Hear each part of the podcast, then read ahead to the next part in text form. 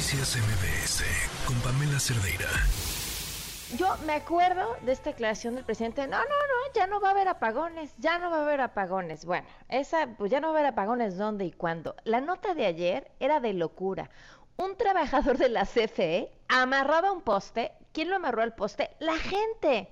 Porque llevaban días, días sin luz. Es la historia del sureste. Rosanetti Barrios nos acompaña en la línea. ¿Cómo estás, Rosanetti? Buenas tardes. Hola, Pamela, buenas tardes. Muy contenta de estar contigo y tu auditorio. Muchas gracias. ¿Qué está pasando? Bueno, ya sabíamos que iba a pasar, no alcanzaba, o sea, simplemente no alcanza.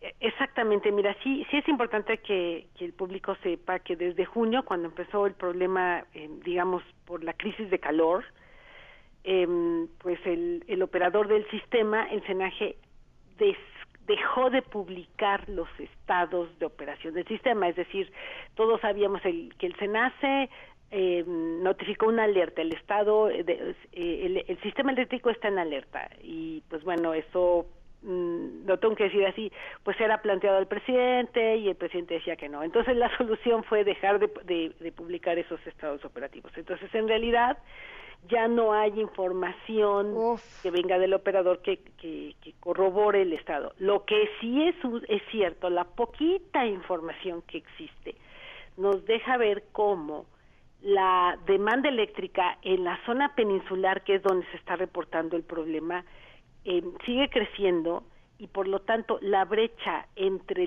la demanda y la capacidad de generación en la zona se sigue ampliando. La zona entonces tiene que importar gas, este, perdón, electricidad de otras zonas.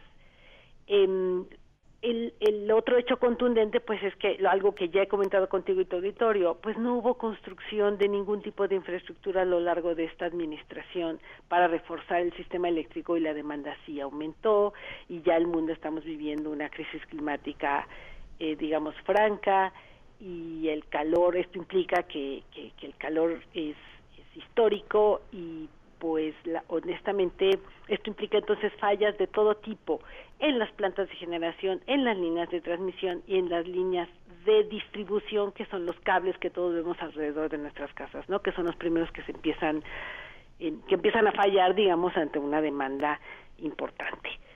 Eh, ¿Cuál es la solución a esto? Bueno, pues la solución estructural es construir una infraestructura que, mm. que primero que no está Mm, digamos, detonada, por lo menos no la de los, los cables.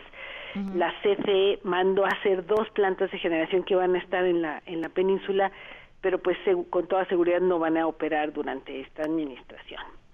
Entonces, pues no queda más que esperar que estén listas esas plantas y esto, pues a lo mejor en 2025 eh, puede ocurrir.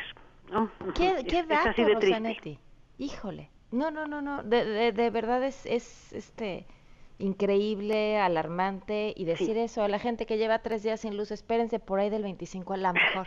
Yo te a ver, sí, pues sí, espérense que pase quizás esta crisis de calor tan terrible, que pase el, verano, pensar que baje un poco la demanda, pero pero no hay una solución estructural. El siguiente verano desafortunadamente, pues no podemos más que esperar algo parecido o peor por la crisis climática. Exacto, porque sí, la crisis de calor tiene, tiene un nombre todavía peor, que es el, calentamiento global. Rosanetti, te, agradezco como siempre que, que nos acompañes y que nos expliques estos temas. Muchísimas gracias. Al contrario, gracias a ti. Hasta luego. Noticias MBS con Pamela Cerdeira.